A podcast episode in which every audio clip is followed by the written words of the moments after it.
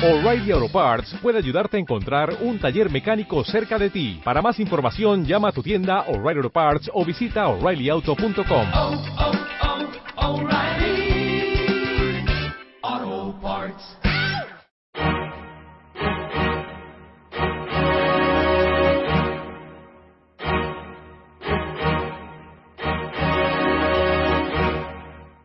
Especial Magistral Ciudad de León.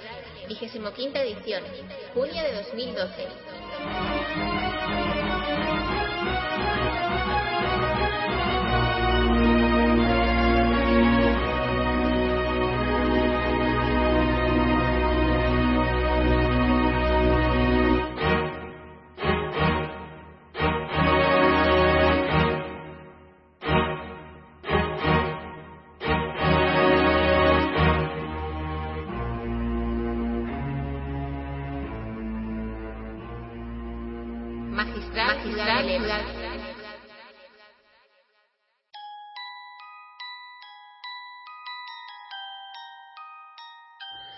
Buenas noches a todos.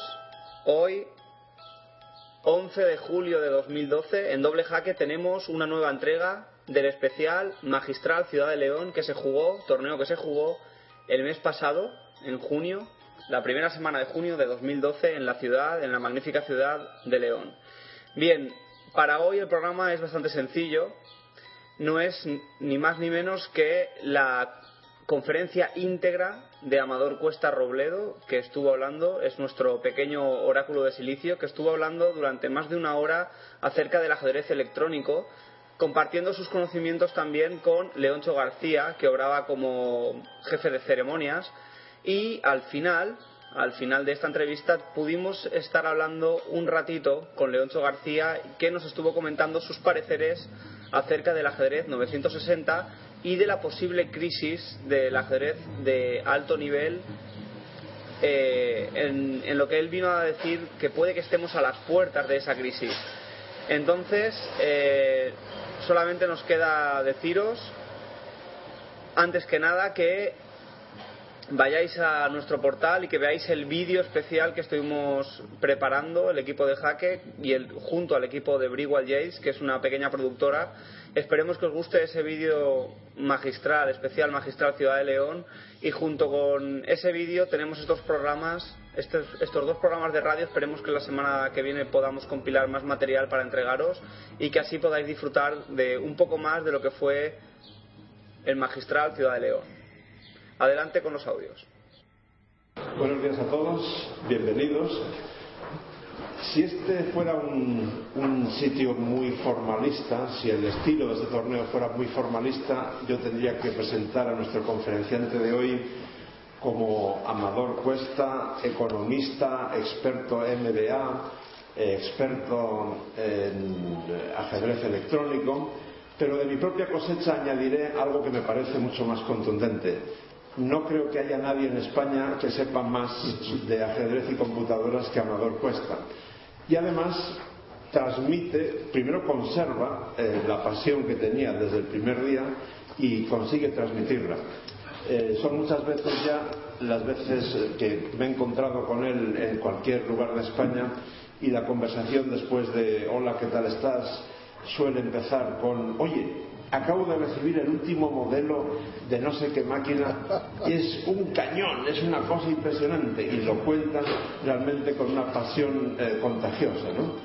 Por otra parte, el tema que va, mm, que va a tratar, que nos reúne hoy aquí, no puede estar de más actualidad. No hace falta que os explique eh, cuánto han revolucionado el ajedrez eh, las computadoras, la informática en general, desde hace ya un par de decenios como mínimo.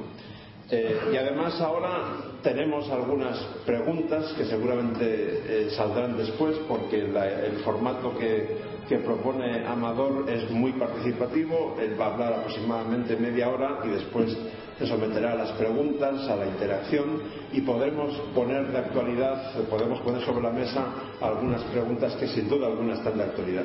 Así que no me enrollo más, Amador, y cuando quieras. Gracias, Leocho. Eh, me he despertado esta mañana a las cinco y media salmodiando la introducción y digo, Amador, levántate ya y organízate. Llevo varias semanas preparando la conferencia. Llevo varias semanas preparando la conferencia y bastantes semanas. Y hace una semana la mente dijo, basta. Entonces llevo una semana sin tocar nada, aposentando datos, conocimientos, porque tengo la cabeza, se me había quedado la cabeza hecha un bombo. Me hace gracia al hilo de lo que dice Leoncho, y he leído mañana en el periódico, la persona que más sabe de España de, de, ajedrez. El otro día en una serie de televisión, Personas de Interés, me hizo gracia una frase. Decía, lo malo de ser malo es que siempre hay uno peor. Y con lo de bueno pasa lo mismo. Lo malo de ser bueno es que siempre hay uno que es peor, que hay uno que es más bueno, que hay mejor. O sea que eso del el mejor, siempre hay alguien que sabe más. Simplemente llevo ya 35 años en el mundo del ajedrez electrónico. A veces me parece que han pasado dos siglos de lo que ha cambiado el tema. Y simplemente estaba en el sitio adecuado, en el lugar adecuado. En, en marzo, abril del 77, iba yo con mi padre por Nueva York y vimos un tablero extraño. Me dijo mi padre, ¿qué tablero más raro ese que hay ahí en esa tienda? Y entramos y dio la casualidad que era el Chess Challenger 1, el, la primera máquina que salió comercializada de ajedrez. Y bueno, y ahí, y ahí empezó todo, ¿no? Eh, me ha dicho Marcelino que hay hora y cuarto, entonces la introducción obviamente va a ser bastante más corta de 30 minutos. Entonces voy a hablar básicamente de dos temas. Eh, el grupo de análisis del que formo parte desde hace unos años, punto número uno. Y dos, voy a hablar un poquito de eh, lo que yo llamo ajedrez portable, que es lo que está de moda, smartphones y tabletas, que es en lo que yo estoy más centrado en este momento. Grupo de análisis. Eh, hace cinco años eh, empecé a colaborar con otra persona en Madrid que tenía mucha experiencia en bases de datos de finales, en Alimov. Empecé a colaborar con él para hacer una super base de datos de Nalimov, unir todo lo que había. A raíz de ahí contactamos con una persona en Estados Unidos que era también un experto en el tema y con otra persona en Europa. Y ese fue el inicio, fuimos los cuatro que iniciamos el, grupo, que está ahora conformado por 30 personas de tres continentes. Se nos incorporaron dos grandes maestros que están haciendo muchísimo de ajedrez postal. Y a raíz de la incorporación de estos dos grandes maestros han incorporado seis más cuatro por encima de 2.650 y, y, dos GMs, que es, de, con lo que más estoy aprendiendo, cercanos a los 2.800. No puedo dar nombres, me han dicho que nombres y datos, pero vamos, ya estoy diciendo bastante. Pero en fin. Entonces, ¿en qué empezamos con las Nalimov? Ya llevamos eh, dos teras 2,6 teras de Nalimov. Eh, y a raíz de ahí, con la incorporación de los grandes maestros, esto es un tema de oferta y demanda. Los grandes maestros nos empezaron, eh, empezamos a tener contactos con fabricantes, Intel, Microsoft, Samsung, Asus, con los que hemos tenido acceso pues, a productos novedosos, a productos muy potentes, una persona de Asia con mucho dinero empezó a montar un clúster parecido al que tiene Raglich, el, de, el del Ripka, el autor de Ripka, y en este momento tenemos un clúster de casi 500 cores, que eso es una barbaridad. Y estamos manejando ordenadores pues muy potentes. Entonces eh, nos los van dejando, los vamos testando, vamos probando. Entonces los grandes maestros empezamos a, nos empezaron a pedir analizar líneas y las estamos analizando. Eh, todo el que esté interesado que mire la entrevista que le hizo Frederick Frie de la Raglich, el autor de Rivka, sobre el estudio que han hecho del Gambito de Rey y la línea que van a empezar a estudiar ahora dentro de la Nachtov, el alfil G5, que dice que le va a llevar años de estudio. Entonces, bueno, los grandes maestros, que eso vendrá muy al hilo de lo que hablaremos luego del Mundial, eh, estamos estudiando líneas, los grandes maestros nos están diciendo que en este momento una hora máquina de alto nivel equivale entre 20 y 30 horas de análisis de un gran maestro de primer nivel. Entonces se está ahorrando muchísimo tiempo.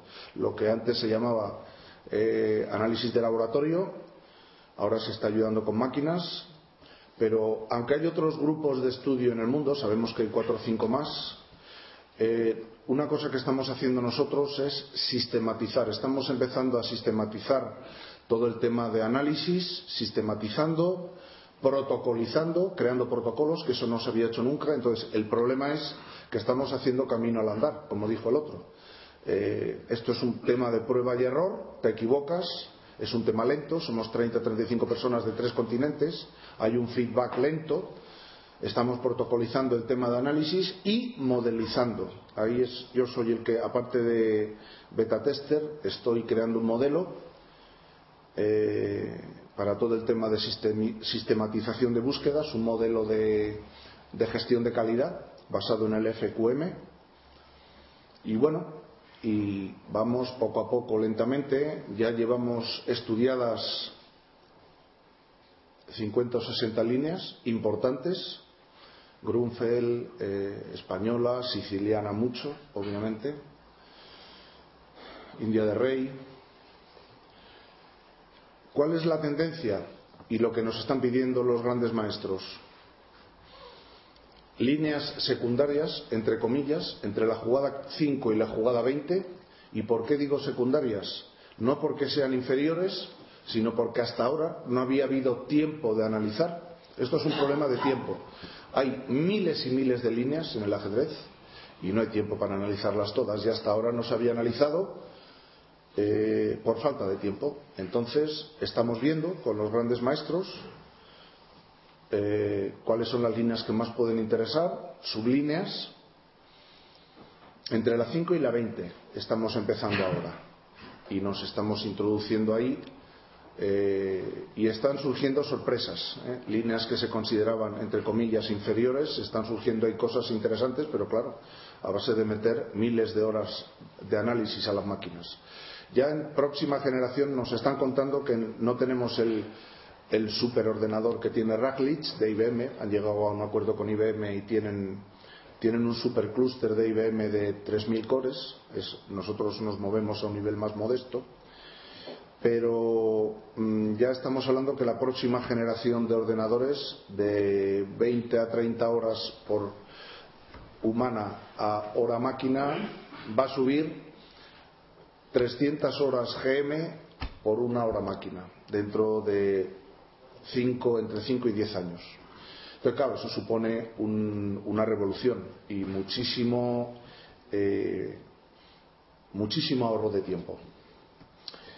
Eh, ¿Cuál ha sido un poco la historia del ajedrez electrónico? Se inició en el 77, como os he comentado, con una máquina que prácticamente no sabía ni mover las piezas, hacía movimientos, costaba 500 dólares de la época, que eso es ahora como 3.000 euros, una fortuna, y no hacía ni movimientos, hacía movimientos ilegales, increíble.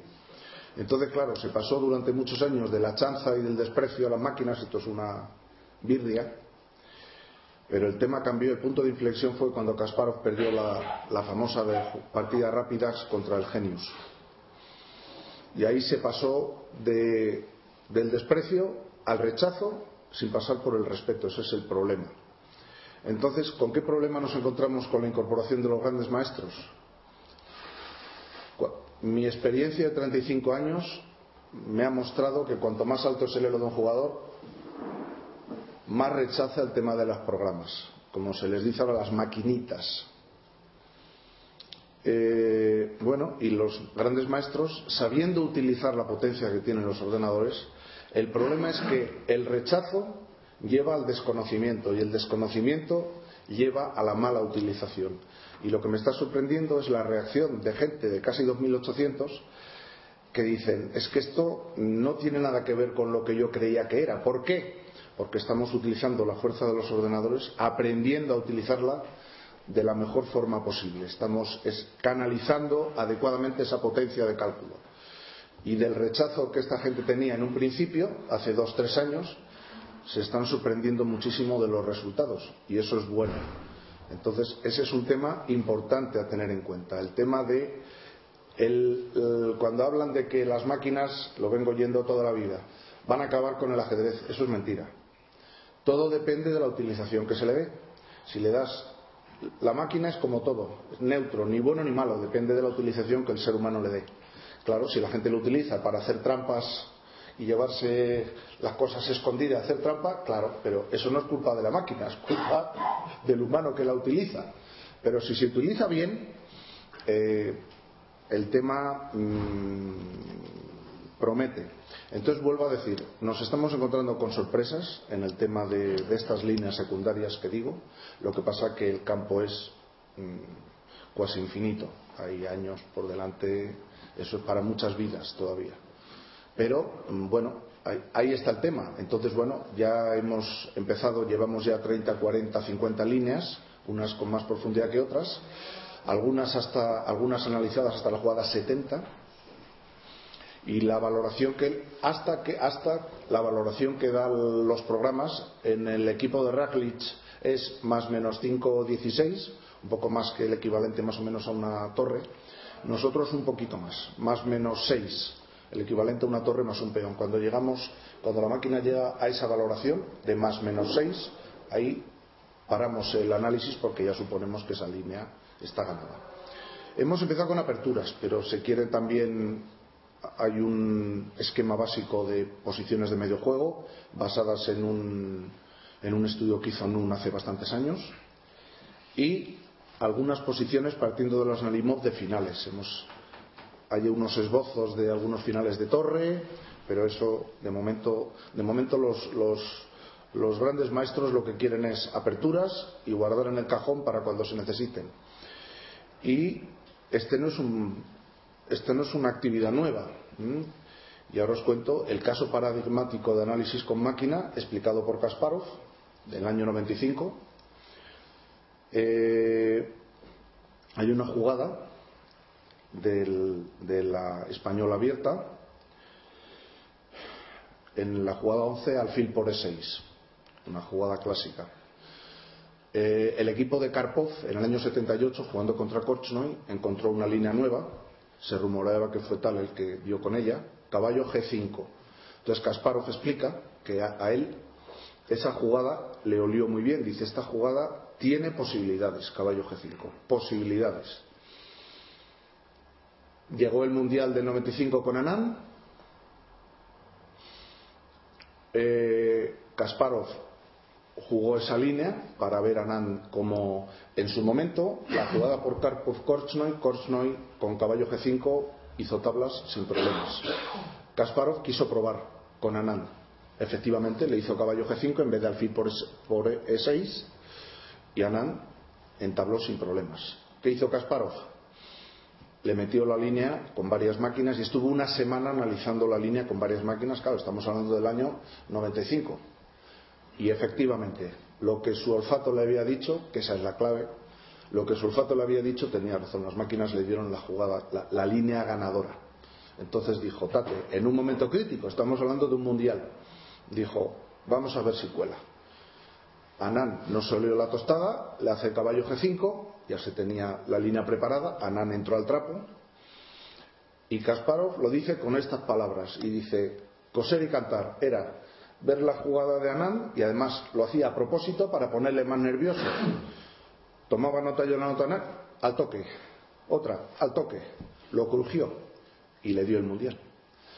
Entonces, ¿qué suponen estas líneas? La gente las guarda en el cajón para sacarlas cuando sean necesarias, en una partida importante en un torneo, en un torneo que sea importante, en un campeonato del mundo, porque eso no se puede sacar en cualquier momento. Luego tocaremos el tema de las rápidas de Danana 25.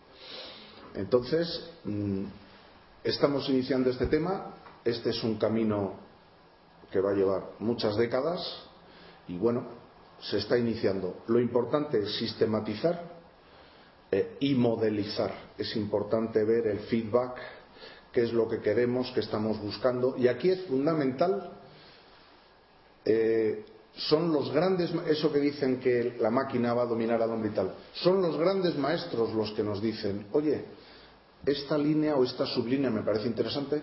Muchos de los protocolos que hacemos cuando nos ponemos en contacto vía email o Skype o demás, ellos nos hacen como en el ajedrez postal, nos meten eh, eh, jugadas condicionales y así ganamos tiempo.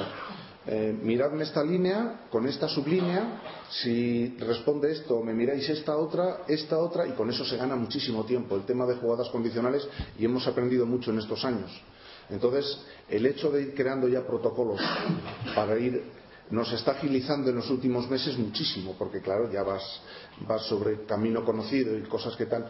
Pero son los grandes maestros los que nos dicen, como hizo Kasparov, que le gustó la caballo G5, esta es la que me gusta, mira a ver esta línea, mira a ver esta otra. Y nosotros, con unas máquinas que nos permiten ganar 40 a 1 y dentro de unos años 200 o 300 a 1, pues se agilizan los trabajos de laboratorio, ni más ni menos. Pero en principio, hasta ahora, o donde yo sé con la experiencia que yo tengo, es el GM el que te va dictando. Oye, que me interesa en función de, bueno, que una línea puede estar mm, más o menos de moda o más o menos utilizada, los GMs te van diciendo por dónde tienes que ir, metes tus máquinas y vas canalizando en función de las necesidades que te están pidiendo. Ese es un poco el trabajo que estamos haciendo. Pero es muy importante el, ir, los protocolos son fundamentales. De, esto no se sabe nada, sabemos que hay otros equipos, pero obviamente todo esto se hace en, el más absoluto de los secretos, no hay intercambio de información. Y es un tema de prueba o error. Te, vas, te equivocas, pues otro camino. Te equivocas, otro camino. Vas cambiando. Pero es un tema importante. Lo que pasa que estos grupos de alto nivel, cuando me dicen qué efecto tendrá esto sobre el ajedrez en general, muy poco. Grupos de alto nivel grandes maestros que estén con grupos de superanálisis, como les llamamos nosotros, hay 50 en el mundo, no hay más. Entonces, claro, de todos los millones de personas que juegan, a los 50 que, lo tienen, de momento, de cara al gran público, este es un tema muy minoritario porque ¿quién tiene acceso a aparatos, a monstruos de ese tipo? Ninguno. Y otro tema, convencer a grandes maestros de meterse en el equipo. Y el problema es que una vez que están metidos, estos dos de 2.700 mucho, no quieren que entre más gente, porque claro, dicen, es que aquí se escapa la información, me estáis dando los datos y ya estamos con el tema de los roces, de que si esta línea, que si el otro, que si... Y ahora el problema que tenemos es que mm, no podemos ampliar, porque los 8 GMs han dicho que no quieren más GMs en el grupo. y entonces tenemos ahí un problema, ya veremos cómo lo, cómo lo resolvemos. Bueno, eso por un lado, os he hecho un bosquejo, un tema que quería comentar. Eh, para todo el que quiera ampliación, como tengo que ir muy rápido, me ha dicho Marcelino que en hora y cuarto hay que, hay que liquidar. Toda la persona que me escriba a mi email personal, que quiera que le mande información, tengo unos tochos informativos brutales. Mi email personal, amadorcuesta, todo junto con minúscula, arroba telefónica.net. Ya de entrada tengo dos artículos de 25 folios para todo el tema de perspectivas y prospectiva del ajedrez portable, que es de lo que os voy a hablar ahora, pero estoy haciendo una cosa todavía más larga que eso, o sea que todo el que quiera información, por supuesto, consultas, preguntas, de lo que queráis, a vuestra disposición para lo que necesitéis. Y ahora vamos al tema de ajedrez portable. Os quería enseñar, he traído aquí, que os he traído por lo menos un diseño en un minuto, todo el tema de aparatos de, ajedrez de bolsillo ha interesado desde siempre. El primero que salió en el mundo, el Mephisto 1, del año 80, esto es pieza de museo. Eh, era de bolsillo, relativo, eh, modular, módulos intercambiables, 1, 2 y 3, increíble. Y aquí tenía una conexión que se conectaba con un tablero fabuloso de, madera impresionante, el Múnich 50 x 50 se metía en un cajón y desde aquí lo manejabas y lo tenías por el tablero los movimientos. Este fue el primero que salió. En los años 80 se fueron desarrollando también otros. Estos de Mephisto sacaron con módulo extraíble, tenías esto, pues te lo ponías, este es otro modelo que salió. Este módulo lo sacabas y lo metías también en los tableros de madera. Fabuloso también. Novak sacó en los 80-90 este tema, estuvo, tuvo un éxito enorme, la Safir 1 y 2. Bueno, 1700, 1800 Elo, el Mephisto 1 1400, la, la Chess Challenger 10, la Chess Challenger 1 1000 Elo. Bueno, se pasó a las PDAs. Esto es un salto importante, las famosas IPAC de HP. Esto hace unos 10 años, PAL, iPads, teléfonos normales. Os lo enseño así tan rápido, pero el teléfono normal, con el Pocket que tengo metido aquí, ya son 2.000 bastantes. Eh, y ya hemos pasado la última maravilla que ha salido hace unos días, el Samsung Galaxy S3. Eh, 2800, puede que 2900, para haceros una idea, ¿eh? con los mejores problemas que hay en este momento. Si lo lleváramos a jugar ahora al Memorial Tal, les iba a dar más de un susto y más de dos y más de tres. ¿eh? Este, o sea que para que veáis, de 1000 Elo a 2900, esto. Eh, esta es la que tenemos, la Note, que es la que han sacado los de Samsung, mitad, eh, mitad tableta, mitad de smartphone, impresionante. La Note muy buena. Y esta es la famosa tableta inventada por Jobs. Y os comento, mmm, la tendencia, y lo veréis en el artículo de el que quiera que se lo mande, que os lo envío. La tendencia que va a haber ahora eh, la venta de portátiles y de ordenadores ha bajado en los últimos años en picado y en los tiempos que corren pues más. ¿Qué es lo que está pegando fuerte? Tabletas, smartphones y ultrabooks. ¿Cuál va a ser la tendencia para finales de año y el año que viene? Ultrabook tableta. ¿Qué es esto? Tienes, eh, pero ya con el i7, que es lo que viene, y con Windows, que eso va a ser ya la bomba. Vas a tener un ordenador súper potente que pese 500 gramos. Esa es la rebomba. ¿Y a, ¿Y a, qué se va? A la mezcla de Ultrabook con tableta. ¿Cómo? Una tableta con su teclado. Le aprietas así y lo conviertes en tableta. Se va a la fusión de tableta y portátil. En este caso Ultrabook. ¿eh? Ese es un poco, os he, os he redu reducido ahí.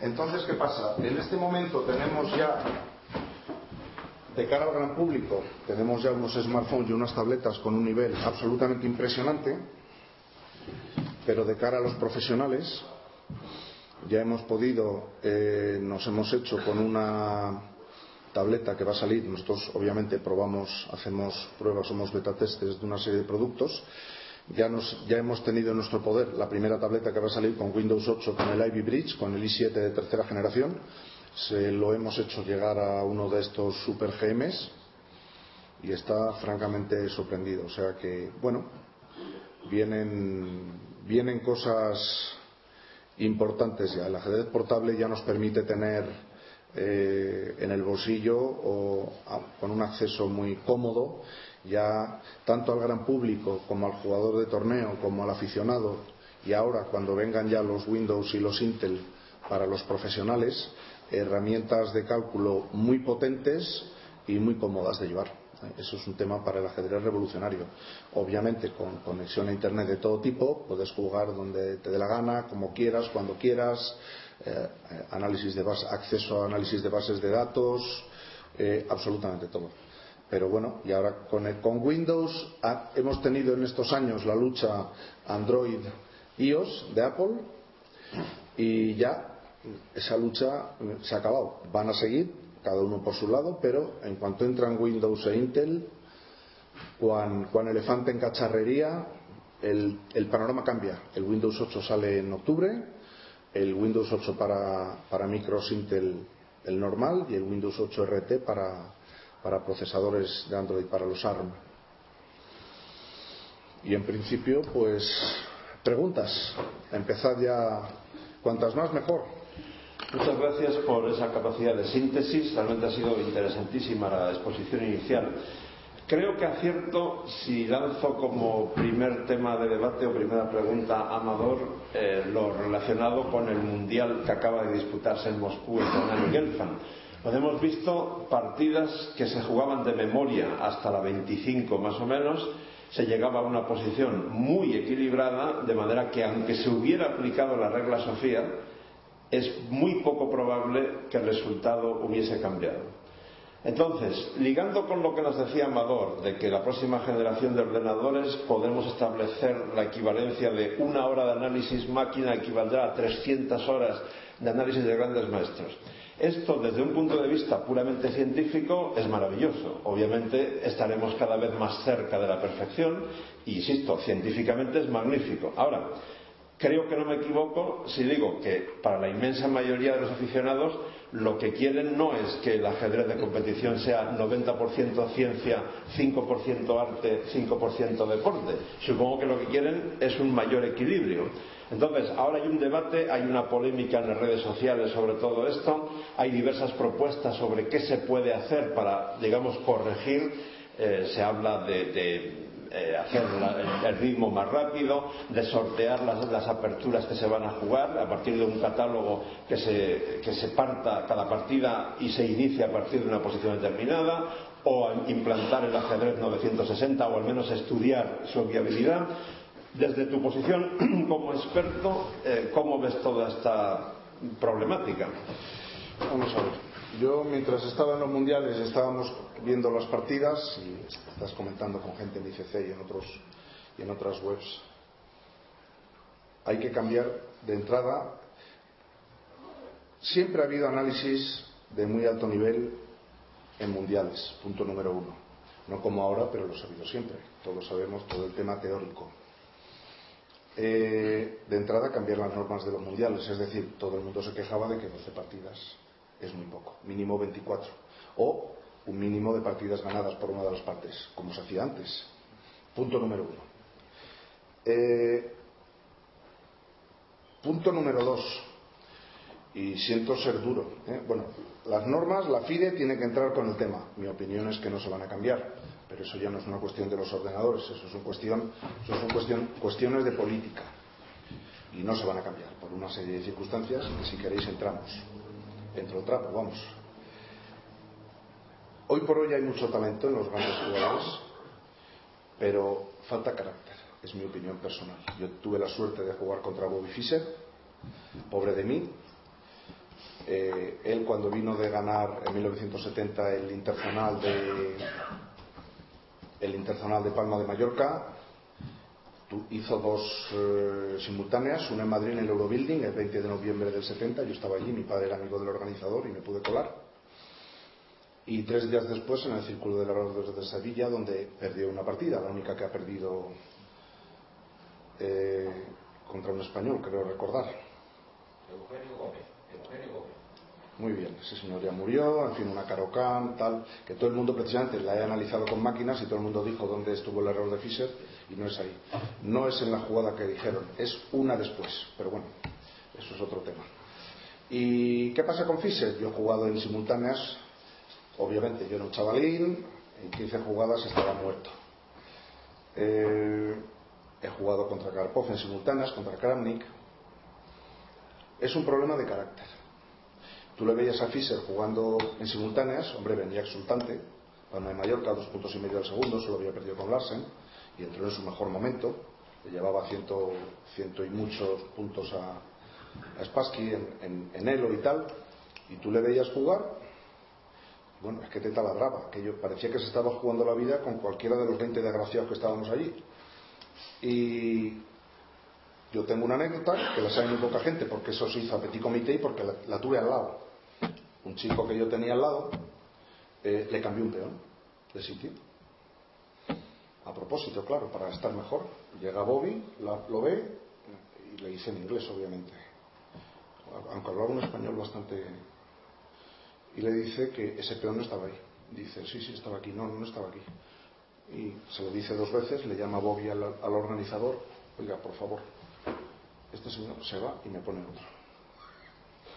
Fuera, pusieron Es un problema de carácter. Eh, si Bobby Fischer viviera ahora y tuviera 29 años, cuando, como cuando quedó campeón del mundo en Reykjavik en el 72, tendría los mismos ordenadores y los mismos programas que los demás, pero haría E4 por sistema, estoy convencido. Cosa que no hacen los de ahora. Ese es otro tema. Falta espíritu de lucha, entonces no se le puede eh, echar la culpa a los programas de ese tema. Bobby actualmente, con todo lo que hay, seguiría haciendo E4 como hacía en su momento. Pero ese es, un poco el tema. Con respecto al mundial de, bueno, el mundial, eh, vuelvo a decir que es mi opinión particular. Hubo un precedente muy malo para el ajedrez. El match Kramnik-Kasparov. Kasparov era el gran favorito, Kramnik iba de tapado, le ganó una partidita y ganó el match. El único que ha perdido Kasparov en su carrera. Y la gente ha tomado nota. Estos dos señores de 2.700 muchísimo, te lo cuentan, todos han tomado nota. Dijeron, frente al gran favorito, ¿qué estrategia utilizó? Que es lo que le llamo yo. La estrategia del resultado. Y la estrategia, lo que llamo yo, de muro y trinchera. En el caso de Kramnik, el muro de Berlín y la trinchera. Pongo el muro, esperar y ver. Todos han tomado nota y es lo que hacen todos. Riesgo cero, muro trinchera y resultado, vamos a estar a la espera. Yo no hago nada y a la espera del error del contrario. No arriesgo nada, D4, cu- cuando Anán hizo D4, todos llevando las manos a la cabeza. Pero eso no es culpa de las máquinas. ¿Qué ocurre? Anán tuvo el tema genial. Él dice, yo me mantengo. El tema del mundial, desde mi punto de vista, ha habido un problema. Gelfand en ningún momento estaba convencido de que pudiera ganar. Punto. Esa es mi opinión, punto número uno. Porque si no, la jugada dama F2 en la partida que perdió no lo hubiera obviado. Entonces, no se lo creía. Simplemente después de llevar 19 años sin ganar a Nan, no me creo que esté ganando el, el match, no me creo que esté ganando. ¿No te lo crees? Obvias dama F2 y en tablas, que es lo que estaba esperando Anand. Anand dice, vamos a esperar a las de 25. Y entonces, como te he comentado antes, en las de 25, para evitar la pensada de la partida undécima donde se pasó Gelfand 40 minutos, para evitar eso, en las de 25 es donde le meto las novedades teóricas que tengo guardadas en el cajón.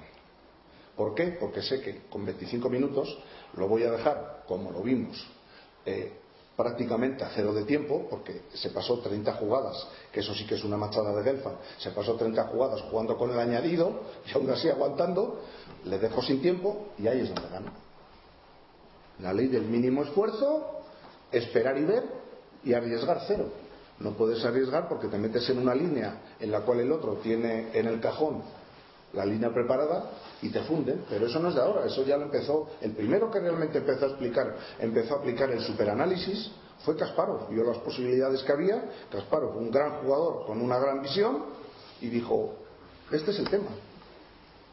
Y lo que hay es lo que hay, que nos guste o no es otro tema, pero mi opinión, y lo digo como una crítica abierta a los jugadores, falta carácter, nos falta un Fischer, nos falta un Kasparov, nos falta un tal, ¿Y qué le vamos a hacer? La gente está, no hay, no hay ese enfrentamiento de las dos hubo en su momento, la situación mundial política es de otra manera, no estamos la vieja guardia contra la nueva, que, es lo que ocurrió con las dos Ks, o Fischer contra, contra la escuela soviética, lo que ocurrió en su momento, eh, o tal él contra el mundo. Eh, hay otro planteamiento, la gente joven tiene otros esquemas, tiene otros valores, tiene la cabeza de otra manera y los jugadores de ahora pues les falta el carácter de los de antes pero eso no es un problema de los ordenadores habría que tener puede haber una responsabilidad por los ordenadores pero hay otras responsabilidades también ¿Preguntas? La timidez, dejarla por ahí fuera, que sé que estáis pensando en lo venga venga ven cosas cosas participación Sí, por favor.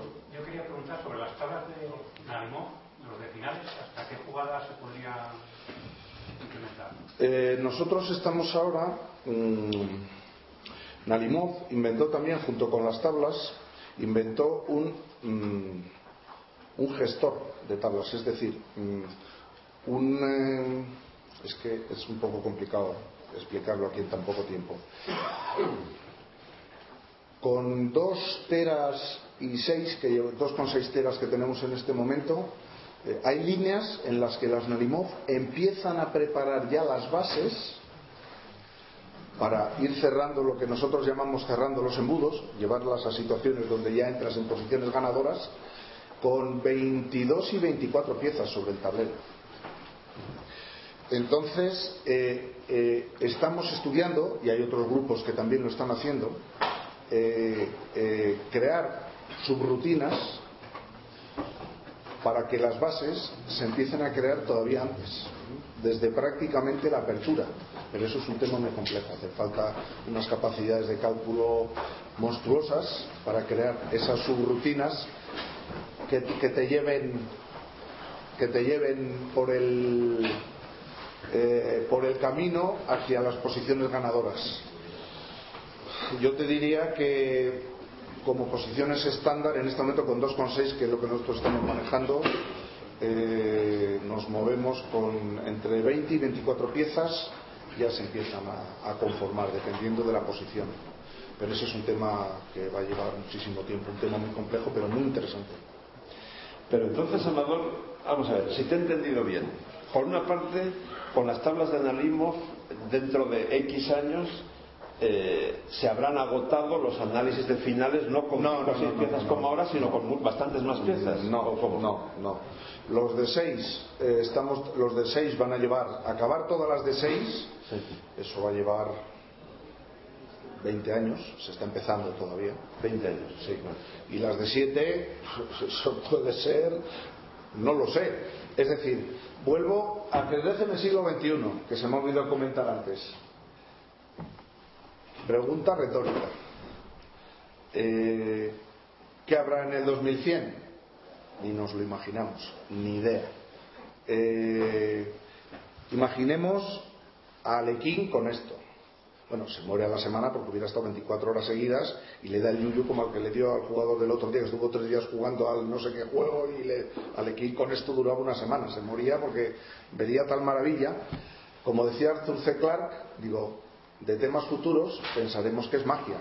Pensaría que con esta maravilla, pues los grandes jugadores de la historia pensarían que es magia. Eh, ¿Qué habrá en el 2100? Ni nos lo imaginamos, no lo sé.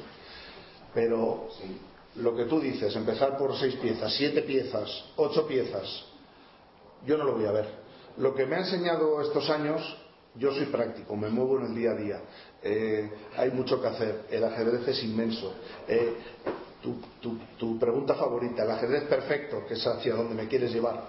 Eh, ni, ni lo sé, ni me preocupa. Yo creo que no lo voy a ver. A lo mejor sí, yo creo que no lo voy a ver. Entonces, O sea, ¿tú crees que nosotros no veremos las computadoras cuánticas que se supone que serán mucho más potentes que las actuales? Ya hay computadoras cuánticas. Hemos estado en contacto con la primera que ha sacado, eh, una, una empresa canadiense ha sacado ya el primer ordenador cuántico, lo sacó hace tres años. Y bueno, hemos estado en contacto con ellos y bueno, de momento estamos en un stand-by. Eh, no te lo sé decir. Eh, cuando me hablas tú también del tema de eh, los grandes avances que habrá, básicamente van a ir por el- la línea del cálculo. Sistema CUDA, del que podemos hablar ahora, multiproceso brutal, sistema CUDA, las, DDR, las nuevas memorias DDR4, 300 veces más rápido que las, que las de la DDR3, el sistema CUDA que va a multiplicar por 20 el multiproceso, inteligencia artificial, en este momento ninguna. ¿eh? En ajedrez electrónico en este momento no hay inteligencia artificial porque crear un sistema experto de inteligencia artificial tienes que coger a Kasparov y a, 20, a los 20 top, top 20 durante 5 años y eso es imposible, no se puede. Entonces, mi opinión, eh, los futuribles y los posibles, yo vivo en el aquí y el ahora, y en los tiempos que corren todavía más, eh, y el ajedrez perfecto, el- la ampliación de las tablas a 8, 9, 10, 11 piezas, eso no sé cuándo llegará y yo en principio creo que no lo voy a ver. Entonces no es un tema tampoco que me preocupe demasiado, tan- tan- demasiado tengo ahora con, con el, con el tema, ¿me entiendes? ¿Más preguntas? Jesús. Sí, eh, yo quería preguntarte, Amador, eh, tú como economista de formación, ¿crees que todo ese trabajo que estáis desarrollando eh, lo podríais aplicar en un futuro reciente a análisis económico, resolución de la crisis económica, eh, prevenir la crisis económica, etcétera? Tú eres economista. Sí, pues y puedes- ahora, ahora- ahora te voy a hablar como economista, lo que, lo que no dicen la verdad toda la gentuza que sale en la tele. Ya, no, mm, po- podría ser aplicable, Eh, lo que pasa que eh, para resolver la crisis no hay que aplicar estos modelos, hay que cortar la cabeza a toda esa gentuza que vemos por la tele. Eh, ese es el tema, que nos vienen engañando desde hace 40 años. La, la solución va por otro. Sí, es factible. Lo que pasa que nos estamos focalizando mucho en todo el tema de modelización desde el punto de vista mm, que nos están diciendo los GMs. Claro, el, el- el- el modelo FQM es un modelo básicamente económico de retroalimentación, entonces obviamente sí que se podría, pero bueno, ya te digo, yo de momento con la vorágine que tengo de productos, de temas, estado preparando esto. Hace una semana que no toco nada, quitándolo de las noticias de Computex, de Taipei estos días, porque tengo tanto en la cabeza que ya, ya te digo, esta mañana a las cinco y media me despierto haciendo la introducción, digo, uy, esto es peligroso ya. crisis económica. En en el tema que estamos con el tema de superanálisis, mm, nos, nos- nos planteamos opciones a muy corto plazo, el medio plazo y con la que, por ejemplo, con la que está cayendo aquí en España, en Europa, el medio plazo para nosotros es eh, seis meses.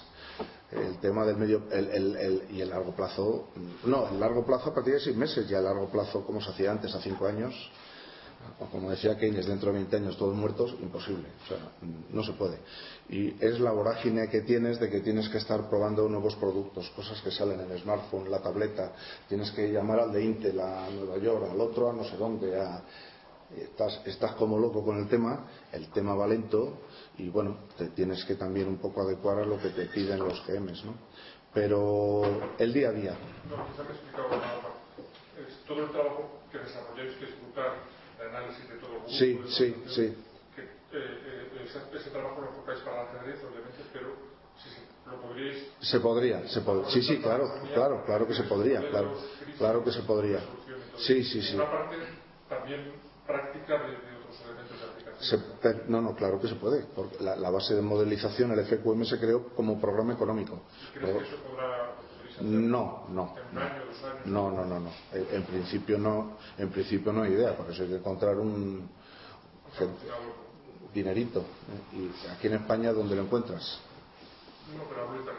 A nivel internacional, no. Y te lo vuelvo a decir, ahora nos estamos encontrando con el problema de estos dos super gemes, que queremos un poco ampliar el scope, la, la horquilla de traer más gemes, y se han negado. Entonces, en principio, estamos ahí en una situación un poco complicada. Porque, claro, ya viene el tema de que se va a escapar información, que si las líneas, que si tal, y eso que tenemos firmados contra- eh, acuerdos de confidencialidad, todo el mundo. Pero hay una serie de problemas ahora que, claro, que los GMs no quieren perder. Entraron eh, muy eh, como entran todos los GMs con el tema del ajedrez electrónico. Esto, las maquinitas. Y ahora no se quieren salir, pero no quieren que entren los demás. ¿Eh? El enfoque humano, lo de siempre. ¿eh? Ahora han visto, han descubierto la gallina de los huevos de oro, eh, les está viniendo muy bien, se están sorprendiendo de cosas y claro, y ahora quieren la mina solo para ellos. Y claro, queremos dejar entrar a otra gente porque hemos tenido peticiones de, de tres o cuatro jugadores más de, de muy altísimo nivel, estamos hablando de gente top 10, top 15 mundial, y nos encontramos con que está habiendo problemas. Y bueno, pues eh, vamos a ver el tema, cómo, cómo lo, cómo lo resolvemos. Vuelvo a decirlo, el desconocimiento, el, rechazo sistemático, por eso yo siempre estaré con la máquina.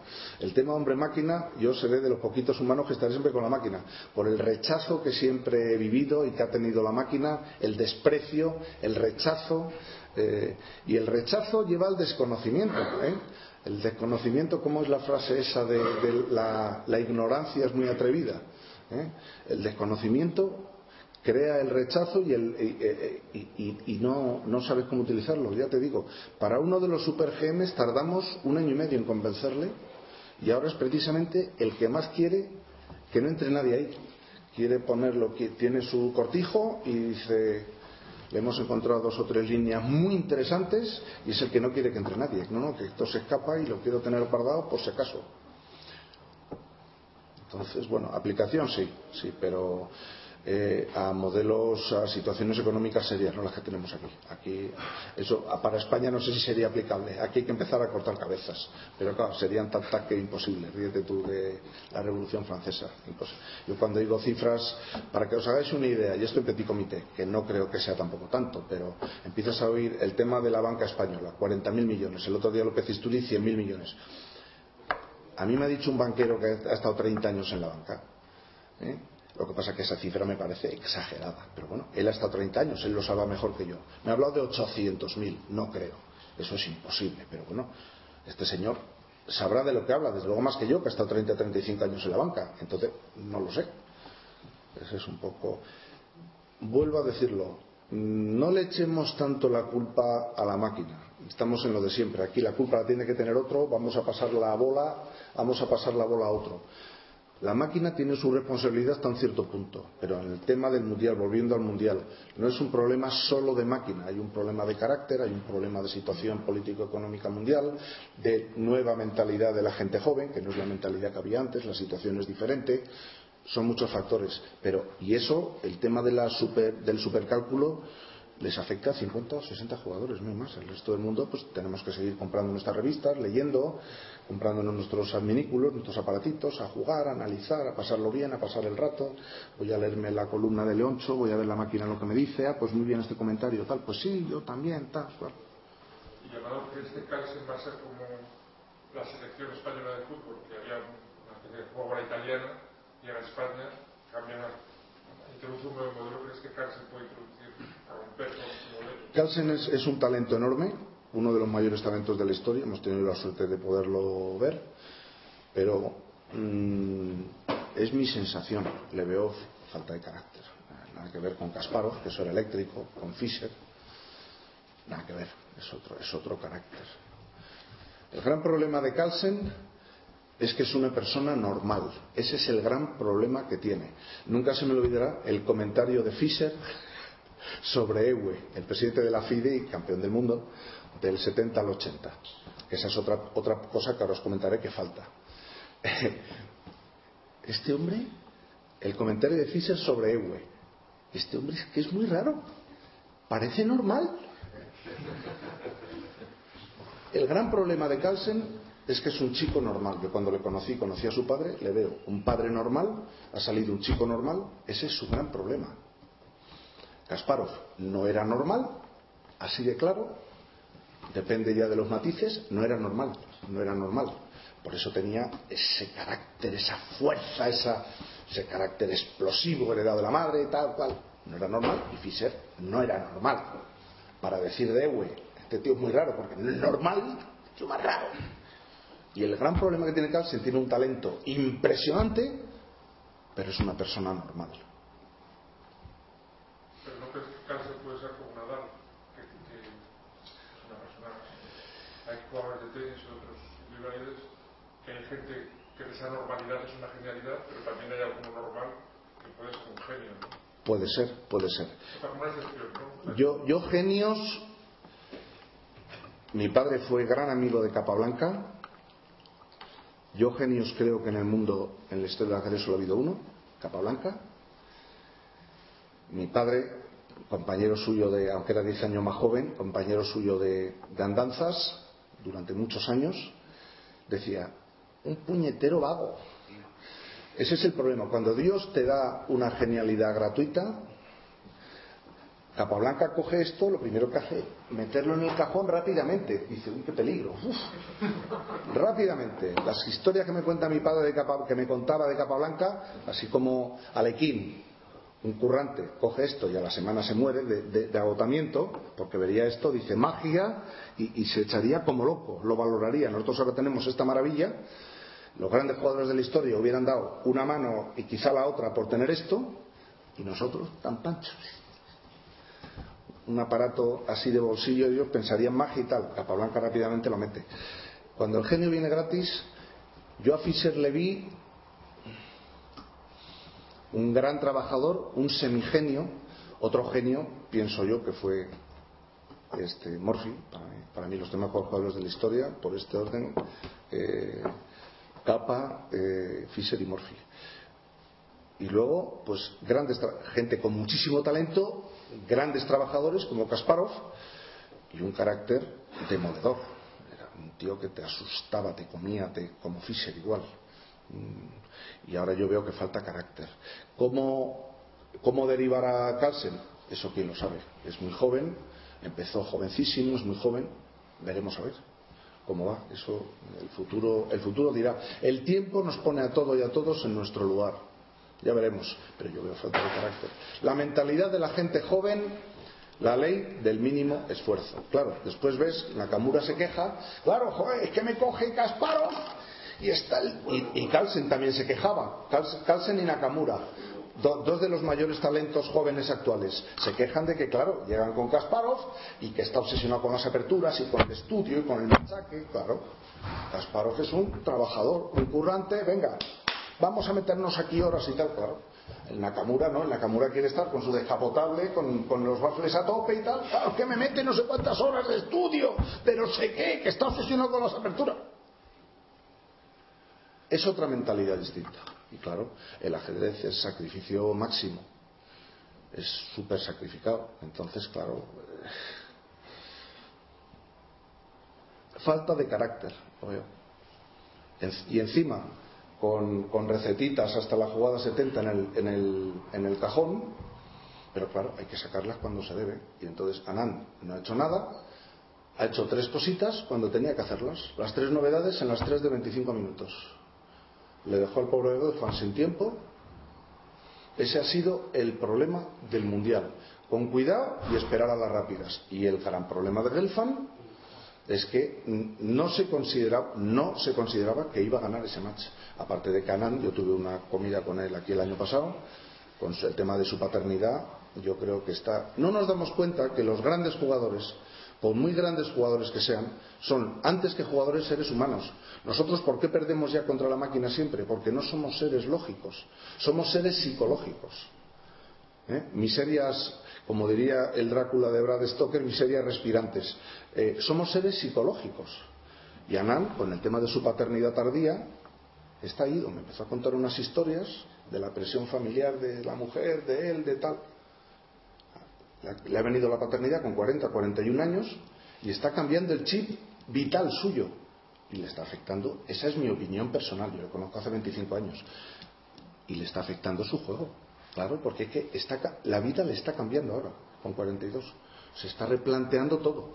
El hijo ya hay que criarlo en, en la India, más los que vengan ahora, más. Y eso le está afectando. Te afecta a nivel personal y eso va con tu juego. Somos seres psicológicos. La famosa historia, no me acuerdo si era de Petrosian o de Bernstein. Llega, llega a jugar, se sienta, no, no me acuerdo, Petrosian, creo que era Petrosian.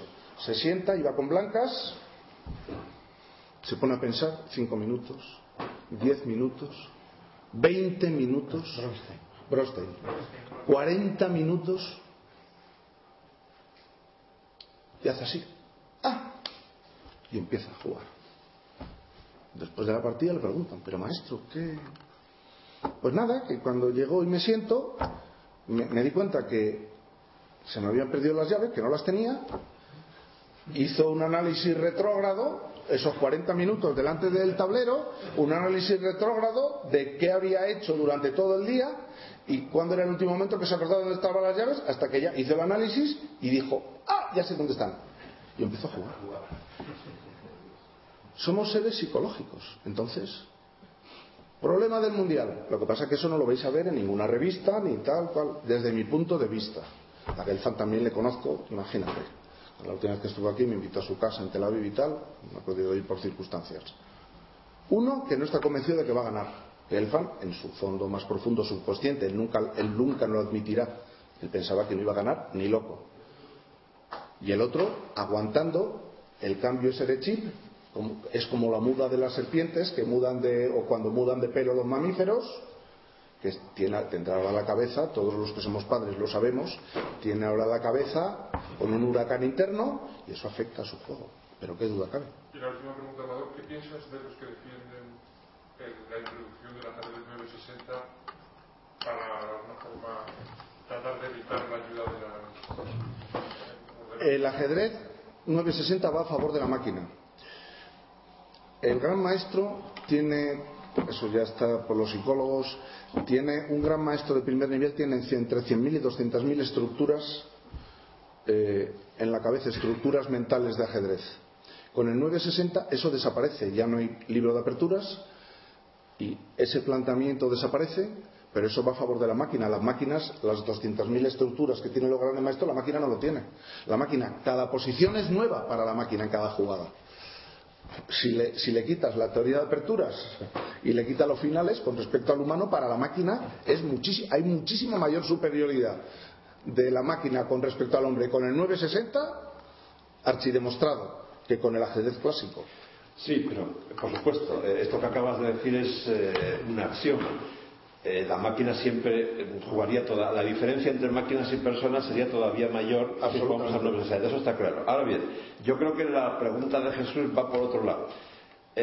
con el 960, precisamente porque ningún ser humano tiene ni la centésima parte de la memoria de una máquina, eh, el peso de la ciencia en el ajedrez de competición bajaría mucho, puesto que ya no habría mm, partidas teóricas hasta la 25, sería imposible, salvo que tocase la posición clásica, pero eso ocurrirá una vez cada muchas.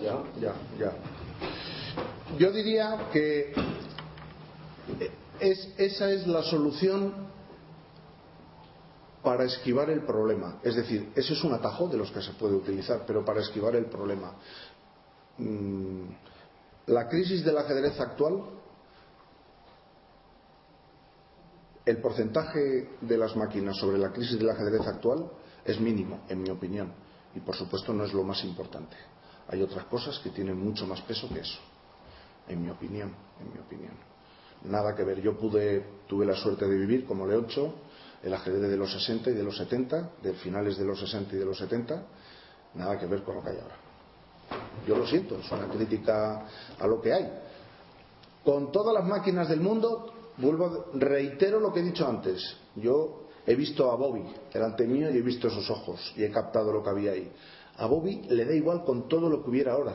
Te saldría sistemáticamente con el E4 y como te descuides te mete F4, te mete un gambito de rey y no le importa contra la máquina. ¿Por qué? Es un problema de carácter, eso va en el ADN. Y la gente joven hoy no está por la labor, es mi opinión. Estás viendo top importantes en, en el mundo del ajedrez, y no quiero dar nombres, que también se dedican en plan paralelo a jugar al póker. Eso hace 30 años era impensable.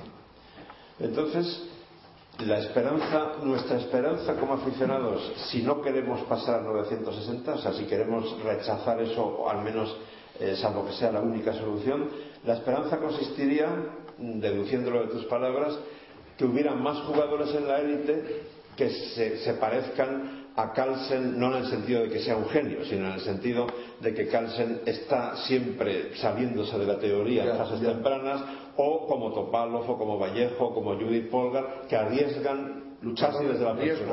Ya os he dicho antes que la estrategia general se inició, dicho por este señor, se inició en el 2000. Eso fue un precedente muy malo, ¿eh? muy malo ese precedente. El famoso muro de Berlín de Kramnik. Porque la gente tomó nota y dijo, uy, este es el truco que nos interesa. Si Kramnik ha podido, con la ley del mínimo esfuerzo, una partidita arañando un puntito muro de Berlín y le gana el match a Kasparov, si lo ha conseguido Kramnik, esta es la solución. Y es lo que está siguiendo todo el mundo. Y ahora con el tema de, las famosas recetitas en el, en, el, en, el, en el cajón, todavía mucho más. Es un problema de carácter. Hay que arriesgar. Ayer, como le veía yo a Topalov y tal, va en problema de estilos. Entonces la gente se ha acostumbrado. Cuando llegas ya a la cumbre la ley del mínimo y la gente joven ahora tiene un planteamiento distinto a lo que había antes. ¿eh? Esa es mi opinión, puedo estar equivocado, claro. ¿Más preguntas? Una cosa que quería. Sí, Joaquín. que hay una realidad que tenemos ahora mismo, a relación con lo que estamos comentando, tenemos menos licencias, la gente se paga menos dinero por las licencias federativas. Esos son datos objetivos, una realidad. Por lo menos en Andalucía. Yo no sé el resto de España cómo está, pero creo que también un descenso está mirando los baremos del Consejo Superior de Deportes tiene una página donde tiene todas las licencias de todas las modalidades deportivas y ahí podemos observar cómo ha ido evolucionando las licencias del mundo de, la ajedrez. Entonces hay un, descenso claro de licencias. El tema de las máquinas, lo que estamos hablando, evolución, por qué ahora mayor interés o menor interés por el tema del ajedrez, yo creo que sí tiene una incidencia, ¿no? Pero bien como tú dices, no es una, incidencia o un aspecto fundamental ¿no? en el desarrollo, en el por qué ahora se juega más o hay mayor interés por el, por el ajedrez. Quizás los tiempos que corren, que son tiempos como todo es más rápido, todo está más profesionalizado, encontramos menos gente altruistas que están dispuestas a crear el club de ajedrez, esta cosita que siempre hubo eh, cuando hubo el cambio político de los años 70, los años 80, ¿no? Estos aspectos quizás están influyendo, ¿no? Para que realmente haya un, interés menor, en mi opinión, porque no, pagamos 40 o 50 euros cuando nos cuesta la licencia federativa al año, ¿no? Entonces, creo también que de alguna manera las máquinas han hecho todo más sencillo, más fácil, está todo más memorizado, de alguna manera también ha creado no sé, hay mucha gente que se queda en su casa jugando con las maquinitas, todos los niños tienen una habitación donde tienen un ordenador, tienen una PlayStation, yo que sé, una cantidad de aparatos allí y están todo el jugando ahí. Y no sé si a lo mejor hace que haya menos ajedrez presencial. Yo lo digo desde el punto de vista de lo que nos interesa un poco a los organizadores, a, a todos, que la gente estemos aquí, que, que vengamos a las conferencias, a ver las partidas y todo eso, ¿no? Que estamos perdiendo mucho, mucha presencia ¿no? de las personas en la calle. Yo creo que es un, un modo de la vida eh, que está cambiando, todo va muy rápido, todo se vive mucho más. Y lógicamente la tecnología, el avance de las maquinitas tiene también su influencia, pero eso como tú que no es una, eh, que sea un factor decisivo. ¿no? Quiero comentar. Al hilo de lo que comentas, que estoy totalmente de acuerdo contigo, primero, crisis. Segundo, la vida moderna, tú lo sabes, la gente joven no es el ajedrez. La PlayStation lo tienes a Nadal con, el Mónaco, todo el día en la habitación, allí. La gente joven tiene otro ritmo de vida, más rapidez. Yo creo que las máquinas acercan el ajedrez. Yo pienso que las máquinas a nivel de gran público lo aproximan, todo el tema de comunicaciones, para poder estar viendo Internet desde tu smartphone, jugando en ICC o viendo el torneo desde, desde una tableta. Yo pienso que la máquina eh, eh, lo ha acercado. Estamos en tiempo de crisis, dinerito, todo lo que sea pagar, mal asunto. Y yo creo que estamos, aquí en Petit Comité lo digo, eh, el ajedrez en este momento, la imagen del ajedrez, y Leoncho lo sabe mil veces mejor que yo, no es la que debiera ser, no se sabe transmitir, aparte que hay recortes por todos sitios, el ajedrez es lo primero que se recorta, pero la imagen del ajedrez en general, si ya de por sí es difícil transmitir el tema del ajedrez, eh, en este momento necesitaría a nivel FIDE un revulsivo que no tiene. Es decir, yo tuve la suerte también en los 70 de conocer a Ewe. En Holanda sigue siendo Dios. Tú hablas de Ewe en Holanda, presidente de la FIDE del 70 al 80. Yo pienso que en este momento la FIDE necesitaría una persona de ese calado eh, moral y de juego y de peso como jugador. Y no lo hay. ¿eh? Karpov hizo un intento y ya hemos visto cómo ha acabado. Hace falta una revolución desde arriba. Y yo, que hace muchos años me dediqué a la política, el primer axioma de la política es eh, mantener el status quo. Y eso no va a cambiar. Entonces, bueno, si de arriba no se quiere que cambie, no van a cambiar la normativa de los mundiales, eh, reglas de Sofía y de Bilbao, olvídate. Si no hay cambio normativo, no hay un enfoque de más promoción del ajedrez a nivel mundial, cada uno hace lo que puede dentro de su esto, pero para mí hace, un, hace falta un cambio importante en profundidad en la FIDE que no va a haber. Yo a estas alturas de mi vida, yo ya soy de la escuela cínica moderna, entonces yo ya sé que las cosas no van a cambiar. Entonces, bueno, eso es lo que hay. O sea, mmm, no empecemos a echar pelotas fuera. Lo que pasa es que, claro, hablar claro quién es el guapo que sale a decir la verdad. La verdad es lo más duro que hay. ¿Quién es el guapo que va, eh? que se lo digan a Karpov en las últimas elecciones de la FINE? Quiere montar, y claro, si hubieran cambios desde la cúpula, se podrían hacer otros planteamientos. Pero hoy por hoy, y con la que está cayendo a nivel mundial, eso es casi imposible. FIDE no fue en los años 80, ¿no era Olafson o era Olafson? Ewe fue del 70 al 80, 10 años. Ah, ¿y Olafson cuándo fue presidente? Fue del 70 al 78. ¿Quién? 70-78. 82 fue Olafo. Ah, sí, es verdad, sí. 82 fue Carlos. Yo le, yo le conocí en el 77 a Ewe, me lo presentaron en el 77. ¿Dónde está? Aquí había una pregunta. Yo es que tengo el Rica 4 de Ajá. y eh, cuando ves, eh, lo ves analizando, la típica lucecita que tiene, que el PRI todos tienen, cuando cambia de color, ¿qué significa? Que hay verde, amarillo o gris. ¿Qué significan esos colores? Verde, que hay un, que hay un incremento importante de, de valoración a favor. Rojo, en contra. Y amarillo, que hay una, una tendencia hacia arriba. Y no es un color que es como gris o blanco, se pone gris, el Rica 4. Mm, No lo sé. Lo que pasa es que en, en la, en la nueva interfaz lo que viene, que viene muy bien, viene con. O, o no te ponen nada, sí, sí, sí. O no te ponen nada, o te ponen un doble más, o ahora viene con otra numeración. El- eh, lo normal es el, el verde con mejor importante de valoración a favor, el rojo obviamente en contra y, y- el amarillo tendencia. No lo sabría decir porque ese tema yo más bien, yo más, más que fijarme en los colores me fijo en los numeritos, en la evaluación. que Si está en rojo, te puedo poner un 3 que, que puede bajar en 10 segundos a, al contrario. Podría, poder, poder, poder, claro. No le suena el gris, que te- hay rojo, amarillo. Me suena el gris, pero no te sabría decir. No te, El amarillo dice que es, que, que tiende hacia arriba. que, que- que tiende, sí, sí, sí. El amarillo que tiende a rojo. Eh, Amador, tú que eres una persona que no eres políticamente correcta, eh, comercialmente, ¿qué programas nos recomiendas? ¿Qué programas tienes tú? ¿Qué dos programas? No? Esas son buenas preguntas. Te Eh, pregunto por eso, porque como ya- el programa de referencia en este momento es el, el Houdini 2.0C.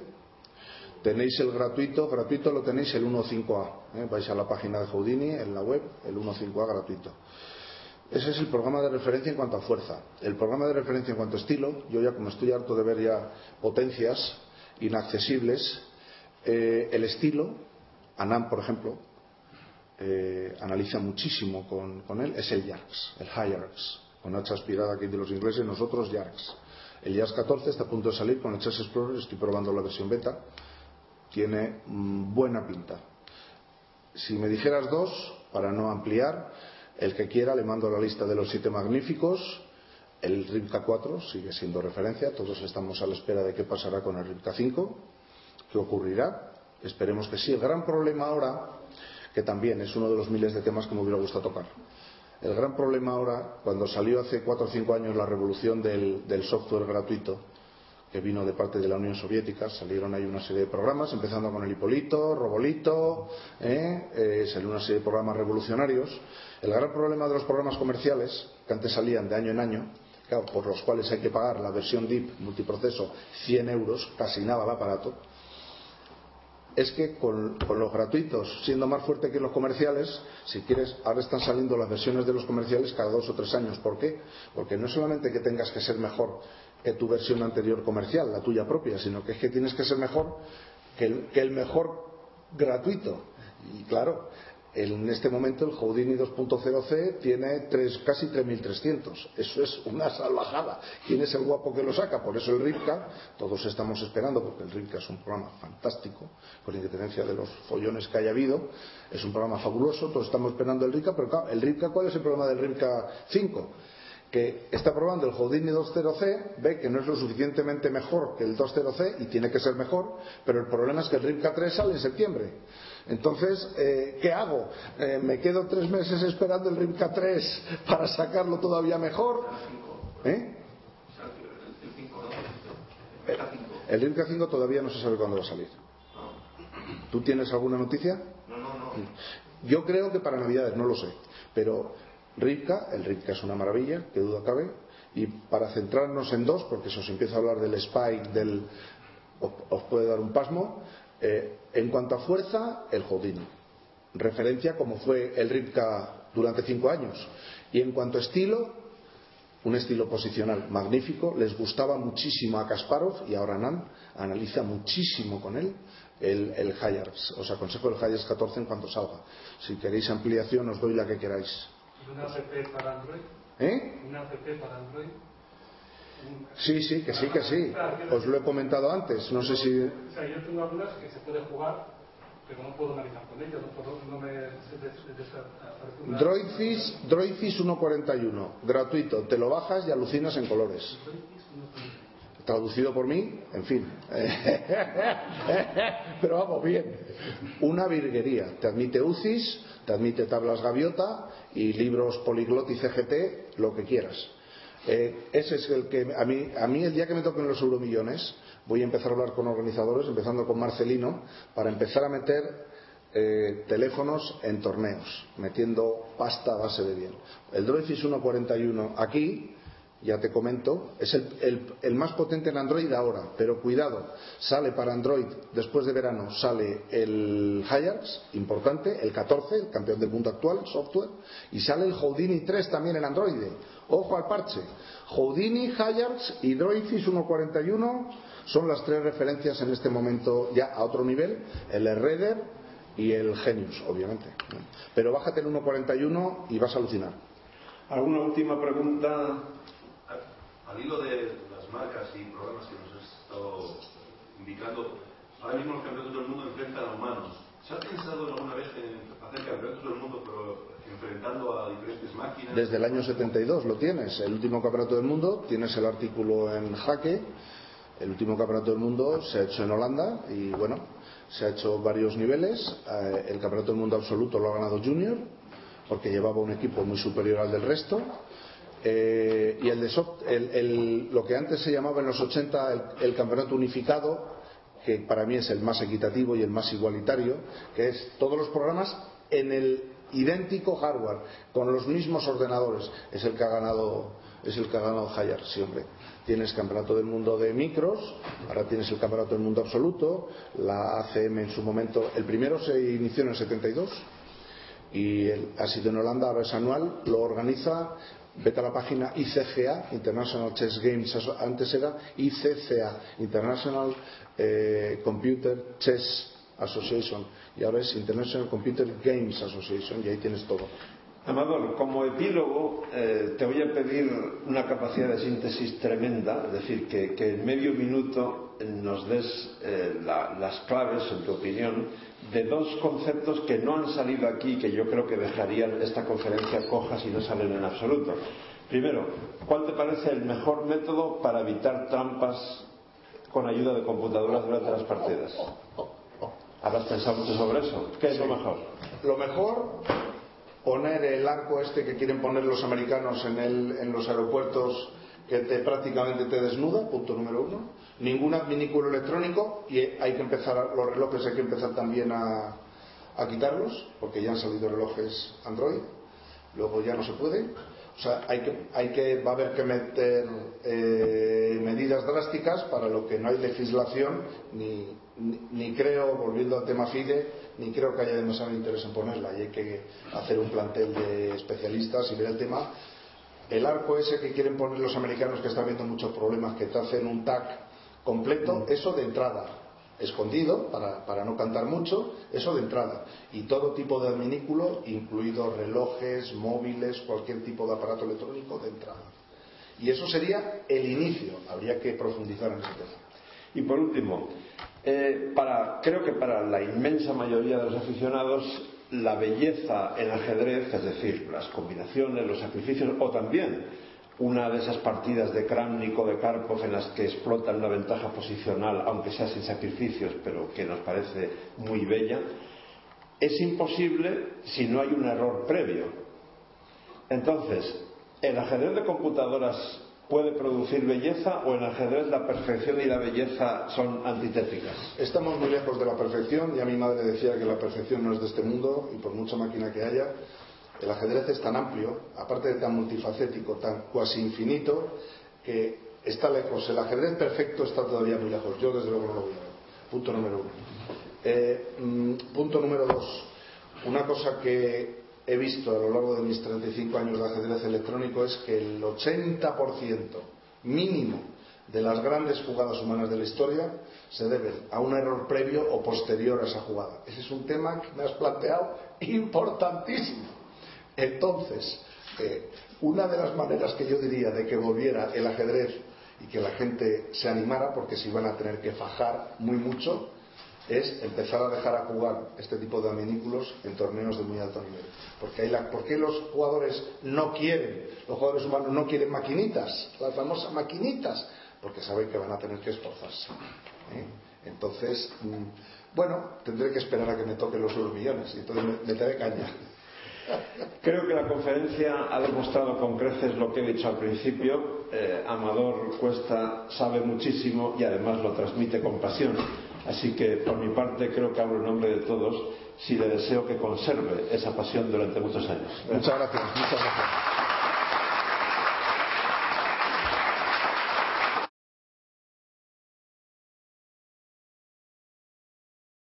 He estado esta mañana, Leonso. Ayer me dejaste tocado, ¿no? Cuando me comentaste. ¿Qué? No, no, no, no, no, me dejaste tocado en el sentido de que voy a reflexionar seriamente sobre lo que estuvimos hablando de- del problema del mundial, ¿no? Ah, ¿Vale? Eh, Yo me ¿Estás quedé- asustado? No, no, no, no, pero me quedé, me quedé realmente tocado. Y hoy, esta mañana he estado aproximadamente dos horas. No, miento. Lo he hecho más rápido, en tres cuartos de hora creo. He estado un tiempo procesando. Entonces he llegado a hacer una tabla de todos los campeonatos del mundo, desde primero. 20 partidas, 5 tablas. 5 tablas, 4 por debajo de 30 movimientos, media 42. Segundo campeonato del mundo, 3 por debajo de 30, media 45. Si- Tercer campeonato, 7 por debajo de 30, 38 Sí, de sí, media. pero te interrumpo. En la diferencia está en que en esos campeonatos del mundo antiguos, si tú aplicabas la regla Sofía, se solucionaba el problema. No, pero no ahora ya no, ahora no soluciona no, el problema. No, no, pero este, eh, me fui, mm, he ido revisando todos los campeonatos de vista. Dos en punto en la recepción de. Vale. ¿Vale? Bueno, para, para- he ido revisando todos los campeonatos del mundo, he estado viendo las medias, 48, 41, 39, 45 de media, 43, 52, 44, hasta 40 de media Kasparov del 87, 29 de media la de Kasparov Fernández del 95, con, con 11 por debajo de 30, o sea que el problema también podía ser parte, de, está el mismo personaje, que, que es un dosificador de, de esfuerzos, ¿no? Pero 39 de media cuando juega contra Short. Y, y claro, realmente luego el, aj- el ajedrez más moderno le Cochrane 35 de media, ¿no? Y es... Pero sí, sí, vuelve, vuelve a existir el asunto de la memoria, ¿no? En muchas de esas posiciones que se acordaron tablas en Sí, sí. pocas jugadas, Sí, sí, yo lo vi. tienen mucha vida todavía. Tienen mucha vida y están equilibradas. Pero tienen mucha vida. Sí, sí. Pero en las de Moscú hay muy poca vida. Se puede jugar hasta la 40, hasta la 50, pero este, hay muy poca vida porque hay un 90% de probabilidad de que sea tablas. Porque está tan analizado de casa. Los dos han analizado para arriesgar cero. Entonces llegan a una posición entre la 20 y la 25 en la que como quieren arriesgar cero dos, la posición tiende, es muy tablífera. Pero, pero eh, es un problema hasta cierto punto de memoria. ¿Dónde está el límite de la memoria humana? Porque llega un momento que tú sabes que es exponencial el ajedrez. Si tú te metes en una línea, pero yo me salgo de esa línea, eh, vamos a estar los dos con... Pero entonces ligamos con lo que dice Amador. Si la, gente, si la mayoría de la élite tuviera la mentalidad de Carlsen, de Topalov o de Judith, el problema sería mucho menor, porque buscarían líneas de riesgo o se saldrían de los caminos trillados como hace Carlsen cuanto antes mejor. Pero si la mentalidad que empieza a predominar es la de tipo Gelfananan, entonces vamos a llegar a posiciones insulsas en la 25 jugadas de memoria. Pero, En la 25 ahora, dentro de 5 años igual es en la 30. pero ¿dónde está el límite de la memoria humana? Porque dentro de cinco años o no. Pero es que si tú reduces el ajedrez a posiciones de poco riesgo, entonces la memoria humana sí es capaz de retener muchas. Si tú eliminas el gambito de rey, el Volga, la Indovenoni, el no sé qué, y te quedas solamente con las aperturas donde no hay riesgo. Ya, pero eh, tú imagínate que, que llegas a ese extremo. Y, pero yo te, yo te hago una Benoni. Tú me juegas de cuatro. Ah, pero entonces vamos a lo que dice Amador. No, Si no, porque, con porque, jugadores porque, porque tú vas a tener, vas a tener, eh, eh, vas a tener tu memoria hasta cierto punto, pero yo me voy a salir de tu repertorio. Y entonces tu memoria la deja de Estás trabajar. arriesgando. ¿Por qué Gasimov pierde siempre, casi siempre, o con los Con de- cuando juega la Benoni en lentas y en rápidas no? porque se lo tienen preparadísimo, ¿no?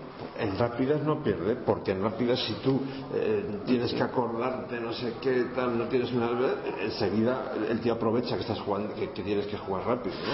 Pero en lentas le, le, le machacan, le meten unos, unos cilindros preparados en casa de la hostia. ¿Y tú crees que realmente se ha desatado en este mundial la polémica o, o es una cosa que pasa mundial a mundial? Porque la gente opina, pero Vamos a ver, en este mundial se ha desatado la polémica porque lógicamente cada día que pasa las computadoras son más potentes. Entonces, yo, gente como yo y muchos más hemos protestado siempre por las tablas sin lucha ya desde hace decenios, ¿no? Kasparov y Karpov firmaron un montón de tablas sin lucha en el primer duelo, por ejemplo.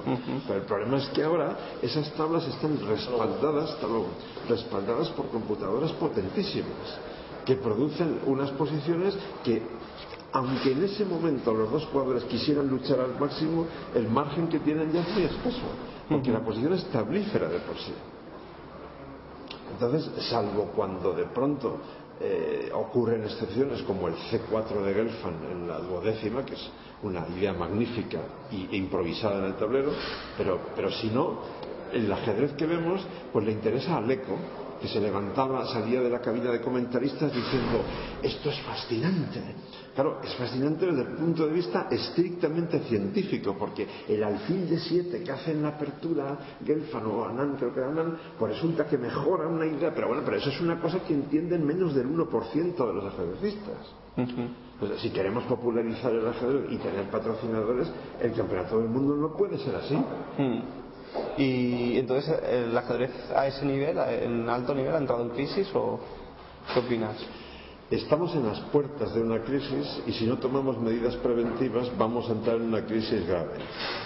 Porque es difícil exigir, o quizá demasiado optimista, exigir a los mejores jugadores del mundo que renuncien a la potencia enorme de los ordenadores que tienen en su casa y que opten por el camino contrario, que es el de despreciar la ayuda de las computadoras y salirse de la teoría conocida lo antes posible como hace Carlsen. Sí, hombre, en cuanto todos tenemos un cinturón de seguridad nos lo ponemos.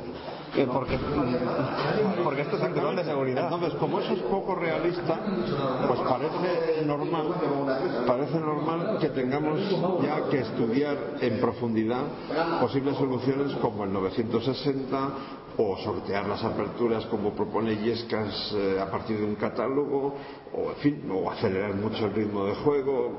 Hay, diversas propuestas sobre la mesa pero mm, quizá es el momento en que el mundo del ajedrez en general debería dejar de ser tan conservador como ha sido siempre y, y ser un poco más innovador. Además termino con esto. Yo lo que estoy proponiendo sobre 960 es que, por ejemplo, una comisión de expertos y sobre todo de grandes maestros de alto nivel estudien su viabilidad. Con eso no estamos perdiendo nada. Y que estudien si es viable o no. Si llegan a la conclusión de que de las 960 posiciones solamente hay, yo qué sé, 20 que son armónicas, las otras 940 hay que desecharlas porque no son armónicas, muy bien. Acabamos de multiplicar por 20 las posibilidades actuales. El problema queda resuelto.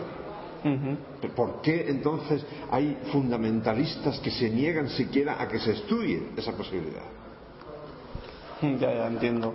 Eh, ¿Cómo está la batalla de ideas en este aspecto, más o menos? ¿Quiénes, ¿Cuáles son los argumentos a favor y en contra? ¿Tú te has encontrado en los foros eh, diferentes argumentos? y Yo creo, está? que, yo creo que los que están en contra, eh, en cierto modo, tienen miedo al vacío. Es decir, han dedicado tantas horas al estudio de las aperturas que de repente les dices que la solución del problema del ajedrez actual consiste en que las aperturas estudiadas ya no sirven para nada y, y de repente se encuentran eh, como si estuvieran eh, en, en el precipicio o, o haciendo trapecios sin red. ¿no?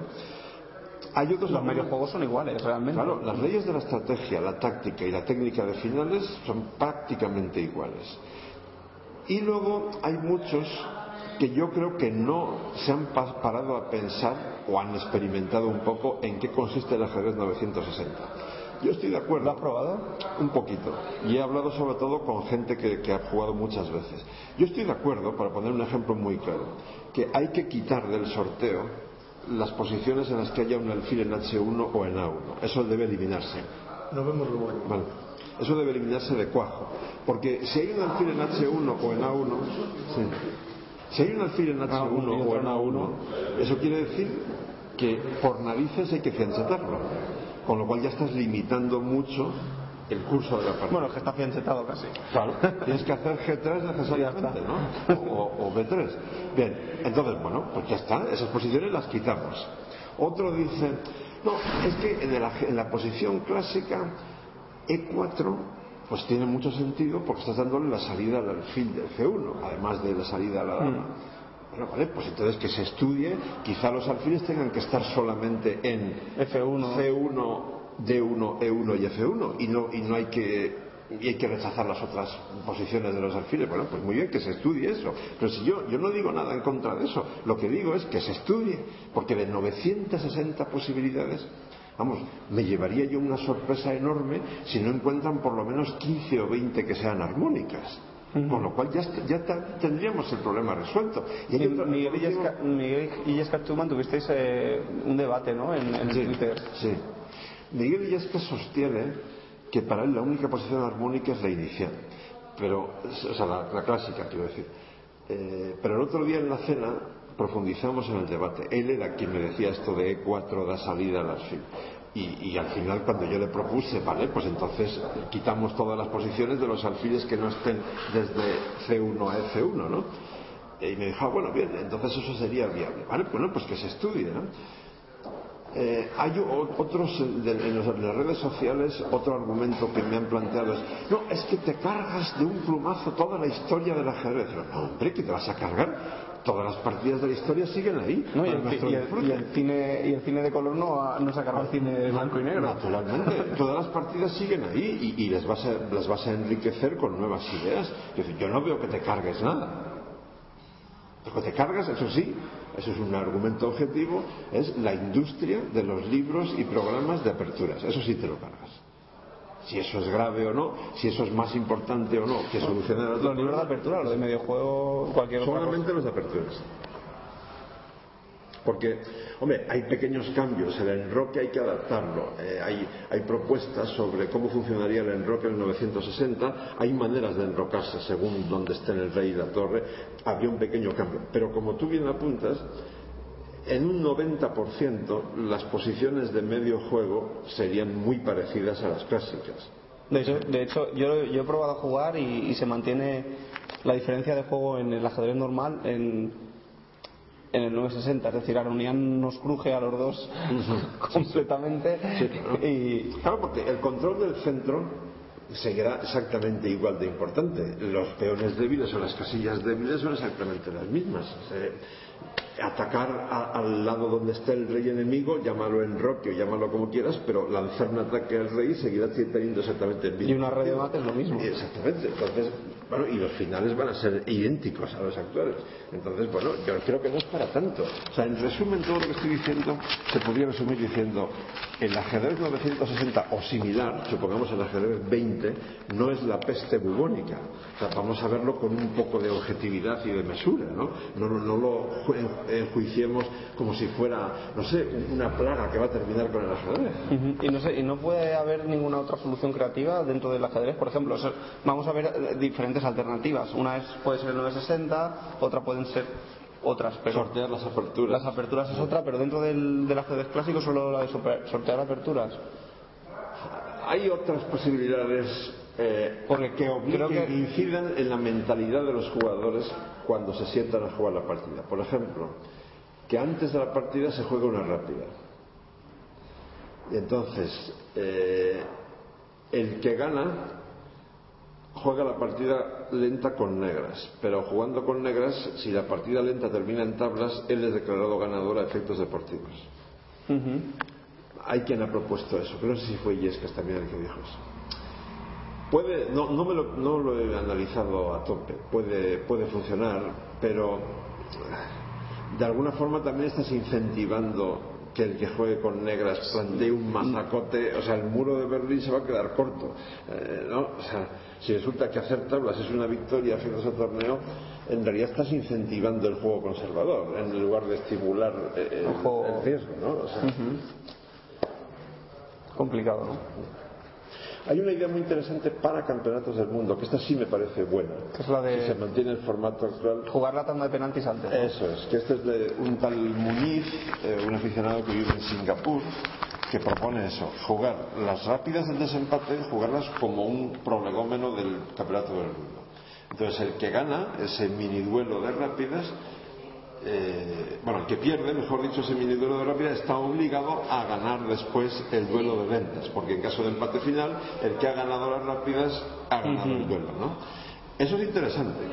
Porque ya no estamos hablando de una partida, estamos hablando de un duelo. Entonces, aunque es verdad que en principio el ganador del duelo de rápidas estaría motivado a ser conservador, pero bueno, ser conservador en 12 partidas también es bastante arriesgado. Quiero decir, es mejor que intentes ganar por lo menos una, ¿no? Porque si juegas solo a hacer tablas 12 partidas es complicado, ¿no?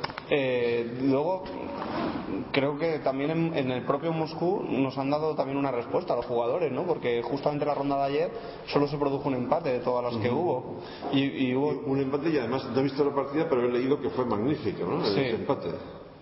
Leía a este a, a este de Tenerife que manda un montón de material, ¿cómo se llama? No, no me acuerdo. Bueno, decía ayer en un correo por la noche que la- me refiero a la partida Kramnik Carlsen, ¿no? Que- que fue magnífica, aunque acabó en tablas, ¿no? No, Bueno, eso nos lleva a lo que decíamos antes. La actitud del jugador sería la solución ideal. Pero queremos apostar por eso. Queremos a- por apostar a que, a que los jugadores de élite se van a dar cuenta del problema y van a reaccionar en consecuencia. Yo Es que eh, en, un, en un programa, eh, Carlos García, que es el que hace el programa de radio conmigo, dice que el ajedrez es un hombre, el ajedrecista es un hombre de leyes. Es decir, es un hombre el que se acoge a la- al reglamento pero a pie juntilla. Y que simplemente hay que obligarlo a que no pueda, hay que cambiarle la... Porque mientras, mientras le das la cancha a que pueda acogerse a, a ciertas, a ciertas reglas... ¿Os ha parecido bien? Muy bien, muy bien, muy interesante. Me ha calentado la boca ese al final.